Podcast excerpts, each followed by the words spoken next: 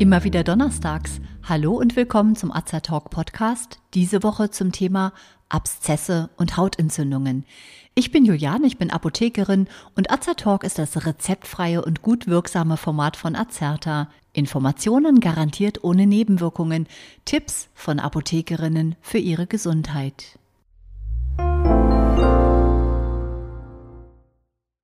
Fast jeder von Ihnen wird schon einmal eine eitrige Hautentzündung gehabt haben.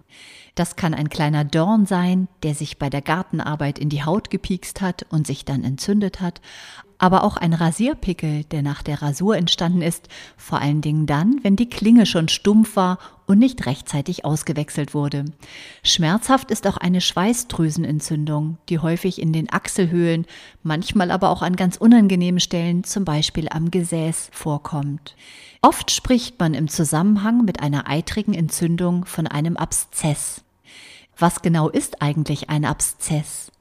Unter einem Abszess versteht man eine abgekapselte Eiteransammlung unter der Hautoberfläche.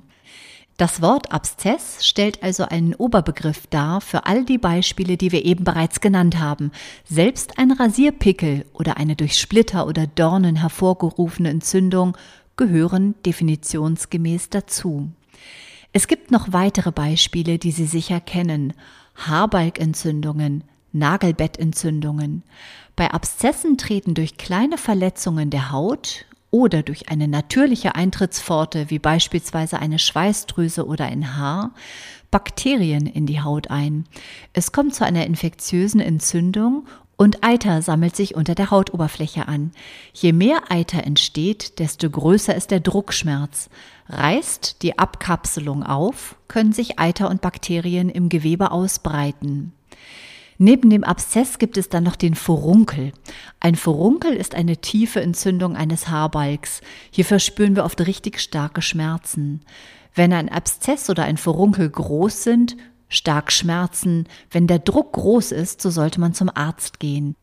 Manchmal wird der Eiterherd einfach geöffnet und nach dem Abfließen des Eiters lässt der Druck schnell nach.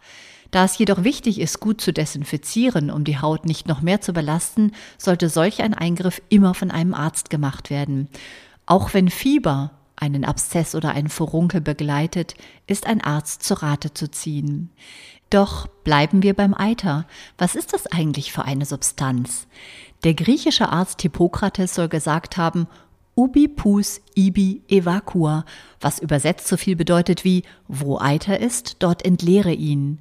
Bei Eiter handelt es sich um Abbauprodukte des Gewebes, das durch die Entzündung zerstört wurde. Hier finden sich abgestorbene weiße Blutkörperchen, lebende und tote Bakterien sowie Blutbestandteile.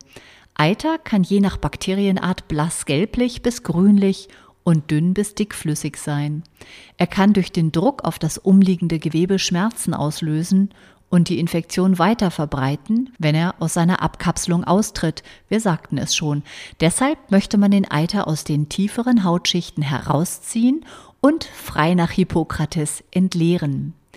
Aus den tieferen Hautschichten herausziehen, wie kann das gehen? Der Arzt, wir sagten das, kann einen größeren Abszess eröffnen. In der Apotheke empfehlen wir hier meistens eine Zugsalbe. Es gibt schwarze Zugsalben und grüne Salben. Schwarze Zugsalben sind Arzneimittel und sie enthalten den Wirkstoff Ammoniumbituminosulfonat. Der Wirkstoff wird in einem französischen Gebirge abgebaut und seit rund 100 Jahren medizinisch genutzt. Grüne Salben sind registrierte traditionelle pflanzliche Arzneimittel. Sie enthalten beispielsweise Lärchenterpentin, Terpentinöl und Eukalyptusöl und werden bei leichten, lokal begrenzten eitrigen Entzündungen der Haut eingesetzt. Schwarze Zugsalben ziehen den Eiter aus der Haut, aber wie kann das geschehen? Bei höheren Konzentrationen wird die Durchblutung der Haut gefördert und die Hautstruktur aufgelockert. Von unten drückt der Eiter nach oben. Durch die Auflockerung können entzündliche Gewebsflüssigkeiten und Eiter nach oben abtransportiert werden und der Druck lässt nach. Auch Splitter oder Dornen gelangen so leichter an die Hautoberfläche. Daneben wirken schwarze Zugsalben antibakteriell und entzündungshemmend, in höheren Konzentrationen sogar auch schmerzlindernd. Antibakteriell bedeutet, dass Keime im Entzündungsgebiet bekämpft werden. Die entzündungshemmende und die schmerzlindernde Wirkung lässt sich durch einen Eingriff in die Entzündungskaskade erklären, die für die Entstehung von Entzündungs- und Schmerzbotenstoffen im Körper verantwortlich ist. Wichtig ist bei farbigen Zugsalben, dass sie auf Stoffe abfärben können. Darum sollte man die betroffenen Stellen immer mit einem Pflaster oder einer Kompresse bedecken. Von den schwarzen Zugsalben gibt es allerdings auch helle Varianten, die geringer konzentriert sind und sich für empfindliche Körperstellen und auch für das Gesicht eignen.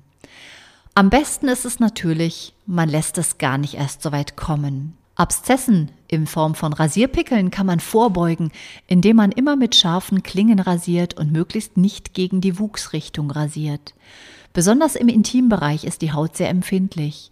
Eine Nassrasur ist übrigens in der Regel schonender als eine Trockenrasur. Dornen kann man vorbeugen, indem man bei der Gartenarbeit stets Handschuhe trägt. Denken Sie in diesem Zusammenhang auch immer an einen aktuellen Impfschutz gegen Tetanus. Einer Nagelbettentzündung, wir haben sie vorhin ganz kurz angesprochen, beugt man vor, indem man sich die Nägel korrekt schneidet. Bei Fußnägeln sollte zum Beispiel darauf geachtet werden, dass die Nägel eher gerade geschnitten werden und man nicht die Haut verletzt. Auch sollten die Schuhe nicht zu eng sein. Das vermindert nämlich sonst die Durchblutung und kann Nagelbettentzündungen negativ unterstützen. Nicht immer sieht man übrigens einen Abszess unter der Haut. Je tiefer er sitzt, desto dicker ist die Haut darüber. Nur wenn die Haut stark entzündet und gerötet ist, ist der Abszess auch von außen sichtbar. Dann, wenn die Haut entzündet ist, können oft noch viele andere entzündungshemmende Wirkstoffe zum Einsatz kommen.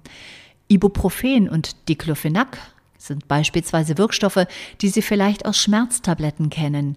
Sie sind aber auch in schmerzstillenden und entzündungshemmenden Salben enthalten und können auch bei einer Hautentzündung hilfreich sein.